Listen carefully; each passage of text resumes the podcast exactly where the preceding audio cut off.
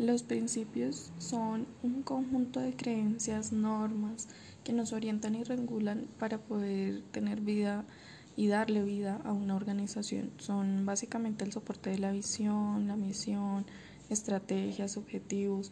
Todos estos principios se manifiestan y se hacen realidad en cada una de nuestras culturas, en cada una de nuestras vidas. Es como nuestra forma de ser, de pensar y de conducirnos.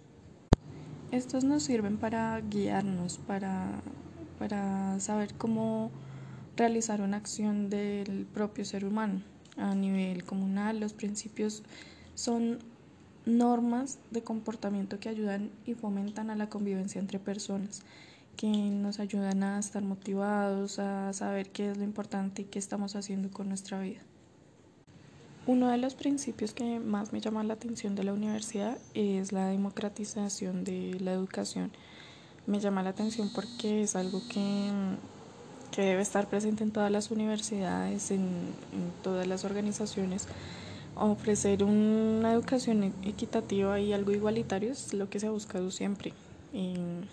Para que conforme una buena universidad se, es necesario incluir a todas las personas, no solo hombres o no solo mujeres para ciertas carreras. No, todos somos iguales y todos somos capaces de hacer todo. Otro que también me llamó la atención es la educación para la libertad.